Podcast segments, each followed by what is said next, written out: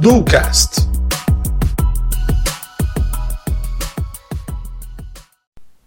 Olá, tudo bem? Seja muito bem-vinda e muito bem-vindo ao quarto episódio do Ducast. E adiantando para vocês, hoje a gente vai falar um pouquinho sobre as estratégias por trás de saber arriscar e também de saber esperar a sua hora de crescer. E para iniciar, queria fazer uma pergunta. Já parou para pensar que não assumir riscos pode ser ainda mais arriscado? Ou seja, isso pode trazer uma certa estagnação para você, afinal de contas você não tenta nada diferente, porque tudo que envolve algo diferente pode envolver algum risco.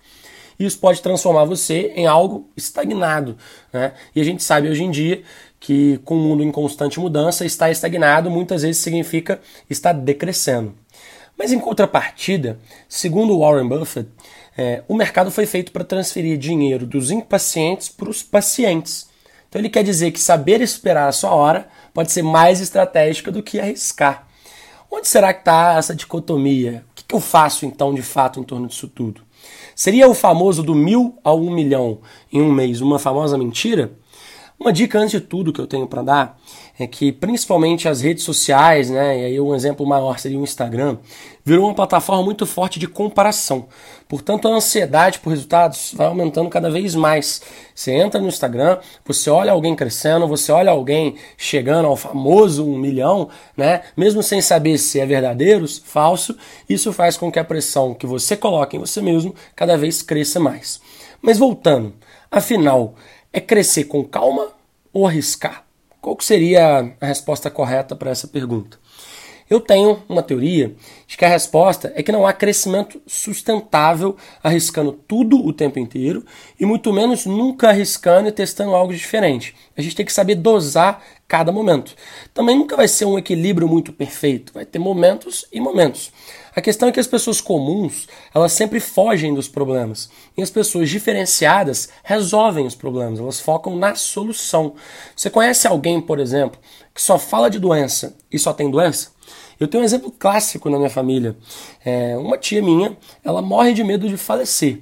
Então todos os dias ela vai dormir com medo de não acordar no dia seguinte. Imaginem comigo, como seria o sono dessa pessoa? Agora multipliquem isso vezes 30 dias. Será que ela vai ter uma queda na produção de anticorpos ou não? Né? Será que ela vai estar mais propícia a receber doenças ou não? Consequentemente, será que ela vai ter mais doença ou não? Mas o problema é que eu não quero falar de psicologia positiva por aqui. Para ser bem sincero, eu nem acredito muito nessa ideia.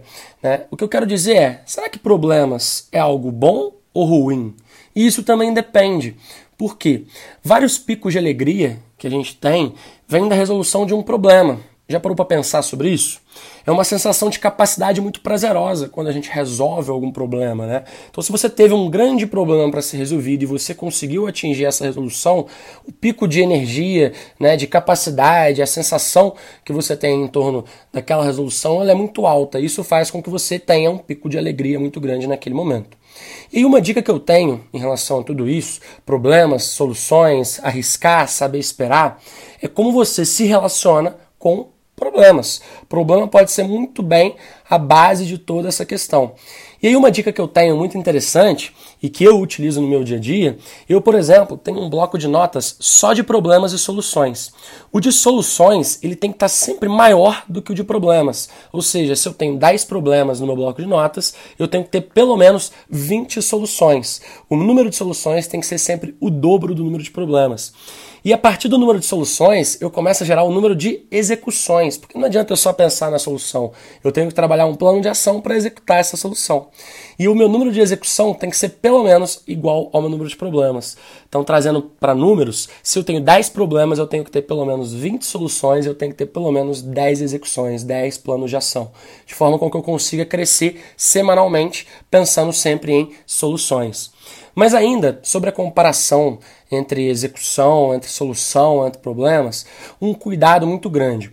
O mundo workaholic está na área. É, hoje é muito famoso, é muito bonito você trabalhar muito, né? Você ficar 16, 18 horas trabalhando e transparecer isso para o meio externo. Mas muito cuidado com isso. Eu, particularmente, não acredito que alguém que trabalha 16 ou 18 horas por dia seguidamente vai ser mais produtivo do que quem tem uma vida mais organizada nesse ponto.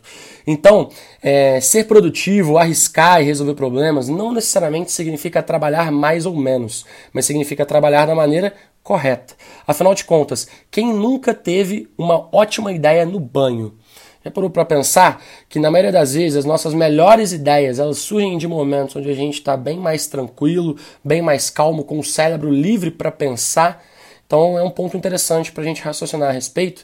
E um exemplo disso é justamente a Google. A Google ela reserva pelo menos 20% do tempo de trabalho dos seus funcionários para que eles não façam absolutamente nada, porque é nesse momento que surgem as melhores ideias. Então saber linkar e entender a relação entre trabalhar, solução, problemas, arriscar e, consequentemente, saber esperar a hora é muito interessante e traz mais resultados para a gente. Bom, dada essa contextualização, vamos para os nossos planos de ação. Bora executar?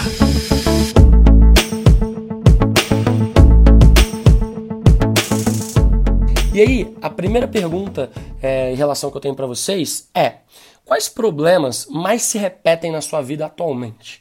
Mais ou menos o seguinte: toda semana você tem o mesmo problema para resolver? Ou todo mês o mesmo problema para resolver? Qual o problema que sempre se repete no seu dia a dia? Segundo, quais riscos você assumiu nos últimos três meses? E não precisa pensar em riscos grandiosos, não, tá? Às vezes foi uma decisão diferente que você pensou em assumir ou que você assumiu, mas pensa um pouco sobre isso. Nos últimos três meses, você assumiu algum risco diferente? Porque se você não assumiu nenhum, significa que você pode estar caindo na estagnação. Em contrapartida, se você também assume riscos todo santo dia, pode ser algo arriscado excessivamente ok? Então, respondendo a primeira pergunta, quais problemas mais repetem na sua vida atualmente? Porque se eles estão se repetindo demais, significa que eu estou focando muito pouco em solução. E segundo, quais riscos você assumiu nos últimos três meses para entender se periodicamente algum risco está sendo assumido e a gente não está ficando estagnado, ok? A terceira pergunta é: o que você tem vontade de fazer e não faz por medo dos riscos posteriores? E aí, um grande insight por trás disso é: você já pensou em mapear né, prevenções para esses riscos posteriores ou pensar em ideias para reduzir esses riscos. Então é um fator interessante, porque muitas vezes a gente acaba não assumindo algum risco por medo de algo que pode acontecer, mas a gente simplesmente não planeja o posterior. Tá? E após essa listagem, o seu grande desafio vai ser escolher dois problemas que mais repetem no seu dia a dia e dois riscos que você tem medo de assumir e criar um plano de ação de soluções que podem minimizar esses receios ok? Então deixo isso tudo para você pensar um pouquinho. Aproveitem o final do ano, o início de um novo ano para isso tudo. Espero que vocês possam alavancar resultados em torno de todas essas conclusões que a gente teve. É isso. Um grande abraço para vocês.